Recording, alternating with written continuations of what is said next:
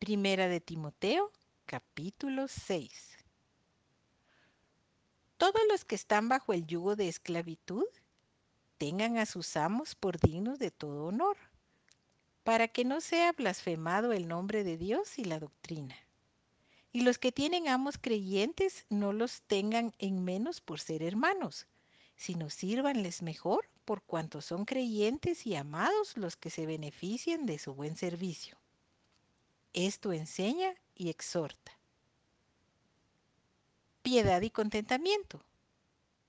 Si alguno enseña otra cosa y no se conforma a las sanas palabras de nuestro Señor Jesucristo y a la doctrina que es conforme a la piedad, está envanecido, nada sabe y delira acerca de cuestiones y contiendas de palabras, de las cuales nacen envidias, pleitos, blasfemias, malas sospechas, disputas necias de hombres corruptos de entendimiento y privados de la verdad, que toman la piedad como fuente de ganancia. Apártate de los tales. Pero gran ganancia es la piedad acompañada de contentamiento, porque nada hemos traído a este mundo y sin duda nada podremos sacar. Así que teniendo sustento y abrigo, estemos contentos con esto.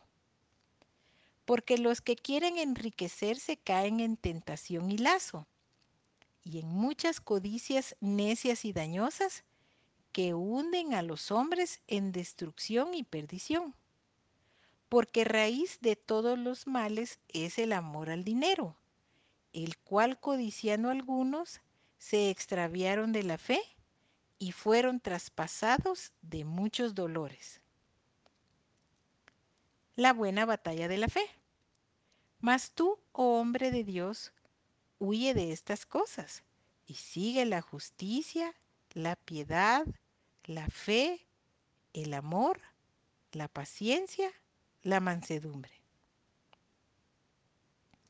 Pelea la buena batalla de la fe, echa mano de la vida eterna, a la cual asimismo fuiste llamado habiendo hecho la buena profesión delante de muchos testigos.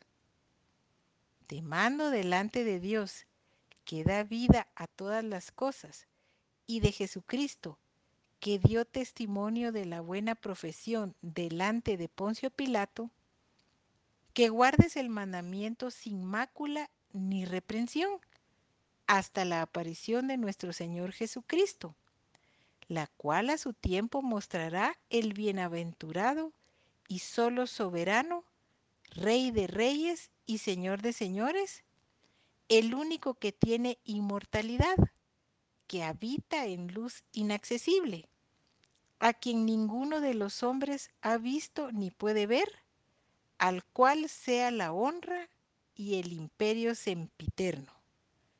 Amén.